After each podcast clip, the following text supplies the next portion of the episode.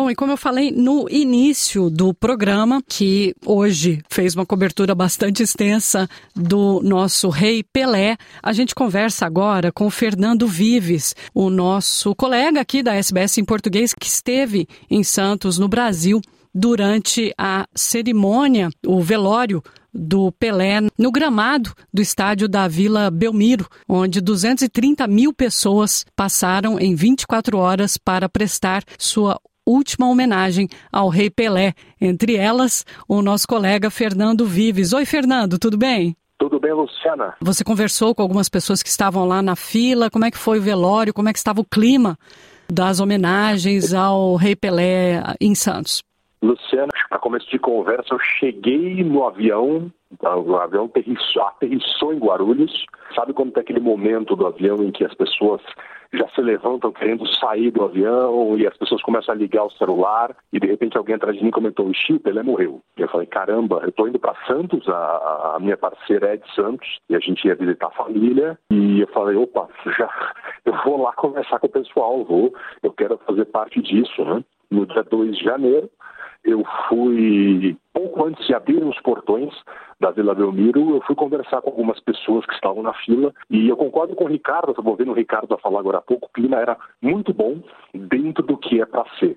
É, além do clima muito pacífico, tem uma coisa muito amistosa lá, porque eu acho que é diferente, por exemplo, do que aconteceu com o Ayrton Senna, que o Ayrton Senna morreu ao vivo na TV. As pessoas estavam vendo ele no exercício da profissão dele ali, ainda em altíssimo rendimento profissional, ele morre ao vivo na TV. Então tinha aquela comoção que foi uma surpresa. No caso do Pelé não foi isso. As pessoas não estavam lá em choque. As pessoas se prepararam para a notícia. O Pelé passou um ano se tratando contra o câncer. E no último mês a gente teve a notícia, né, já perto do Natal, de que ele estava desenganado, né?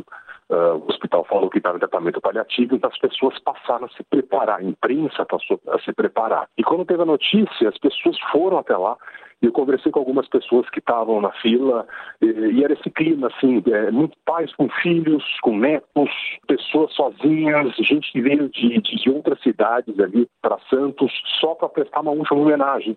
E o clima era muito amistoso e era disso, assim, eu, eu falava com as pessoas, por que, que você está aqui? Né? Por que, que você veio?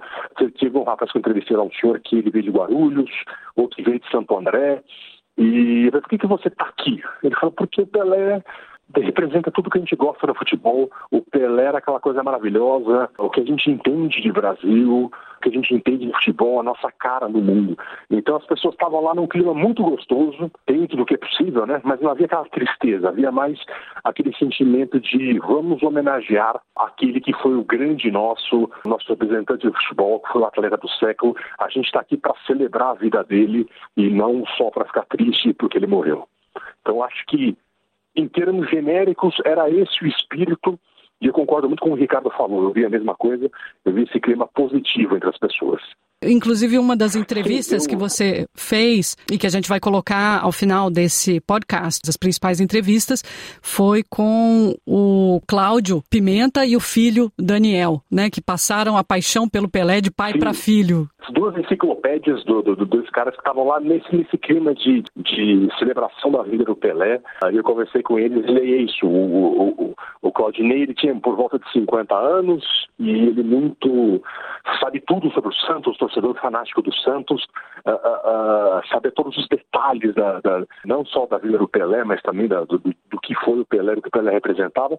E o filho dele é enciclopedinha, né? Ele também falou, olha, eu tô aqui porque eu não vi o Pelé jogar. Quando eu nasci, o Pelé já era um nome mitológico, já era um nome acima do que a gente conhecia. Aquele nome, quando você nasce, você conhece, sei lá, meia dúzia de nomes e o Pelé é um deles, sabe? Aquela coisa que você, você nem gosta, pode gostar de futebol, mas você sabe quem é o Pelé. Você pode morar em qualquer lugar do mundo que você sabe quem é o Pelé. Eu vi uma mobilização enorme da polícia. Eu acho que foram destacados policiais de outras cidades, não sei se de São Paulo, não sei se do, do ABC. Depois disso, eu vi muitos, muitos policiais indo embora mas eles devem ter, ter tido uma vida fácil ali, felizmente, porque batalhão de choque, essas coisas não foram acionados. Estava super, tudo super muito tranquilo, vi torcedores cantando, muitas, muitas faixas. Teve um momento em que o presidente Lula foi lá, e como a gente viu no começo do programa, né? O presidente Lula foi lá e, e ficou muito rápido, não falou, ele só ouviu a, a, o padre falar ali na, na reza final junto ao corpo do Pelé, e depois ele se retirou, ele chegou de helicóptero no estádio ao lado, que é o Urico Mursa, o estádio da Portuguesa. Em termos de organização foi tudo muito bom, ninguém parou, a vida não parou em Santos, o comércio funcionava normalmente, mas as pessoas estavam lá, caramba, o Pelé morreu. E eu vi aos poucos faixas serem espalhadas pela cidade, né? Eu cheguei, tinha uma ou outra, depois tinha no cortejo que ele fez pela avenida, pelo Canal 2, depois ele entrou na ponta da praia, o, o, o, carro de bombeiros que tinha o corpo, né, o caixão o do Pelé, foi até a porta de onde é, está a dona Celeste, a mãe do Pelé, que tem 100 anos de idade, porque ela não pode se deslocar mais, porque ela está muito idosa.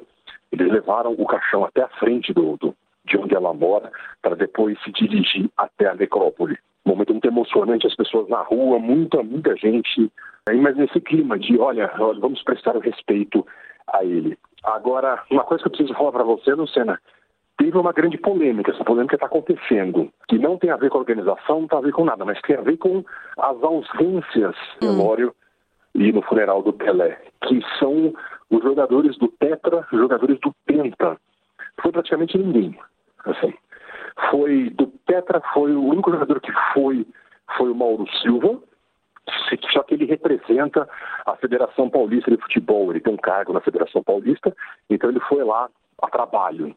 Uh, você não teve Ronaldo, Romário, Rivaldo, Ronaldinho, ninguém foi.